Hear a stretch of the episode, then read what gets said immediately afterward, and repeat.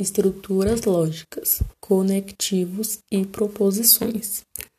As proposições são sentenças declarativas bem definidas que podem ser julgadas em verdadeiras ou falsas.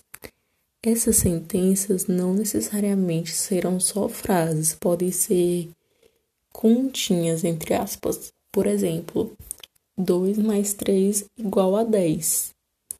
Também será uma proposição. Se a proposição tiver só uma ideia, ela será simples e haverá ausência de conectivo. E se tiver duas ou mais ideias, será uma proposição composta e necessariamente terá a presença de conectivo. Observação: algumas variações de ser então, consequentemente, logo, quando, pois, e não são proposições.